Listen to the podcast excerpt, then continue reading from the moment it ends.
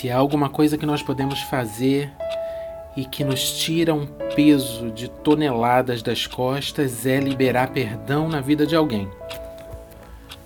E liberar perdão não significa exatamente, definitivamente, não significa trazer pessoas de volta ao teu convívio, pessoas que te magoaram, nem transformar automaticamente, de forma mágica, um sentimento de mágoa que ainda existe dentro de você. Liberar perdão só é quebrar cadeias que te prendem a outra pessoa. Pedir perdão também é maravilhoso, porque coloca a gente de volta no nosso lugar, nos mostra quem a gente é. Nós não somos nada. Nós viemos do pó e pro pó a gente vai voltar. Então a melhor coisa que a gente faz é andar em liberdade. A liberdade total é, o, o, pacote da liberdade total, dentro desse pacote faz parte o, o perdão. Liberar a vida das pessoas para que elas sejam felizes, para que elas não façam com outras pessoas o que fizeram conosco.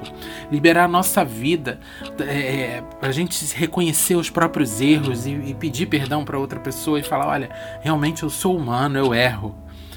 E o perdão ele pode vir acompanhado de um discurso ou não. Simplesmente, olha, eu quero te pedir perdão pelo que eu fiz. Me perdoa, eu vou procurar não, não errar novamente. Ou eu te perdoo pelo que você me fez, ainda que não pareça nada arrependido do que você tenha feito comigo. Mas eu quero liberar a tua vida, eu quero que você seja feliz, porque eu também quero ser feliz. Liberar perdão também faz parte do amor próprio, porque ele libera muito mais a nossa vida do que a vida do outro.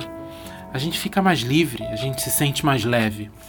Então, Hoje, o meu recado para você é: tente, busque querer liberar perdão na vida do outro, independente do que o outro te, é, tenha feito com você, para você, contra você ou contra pessoas que você ama.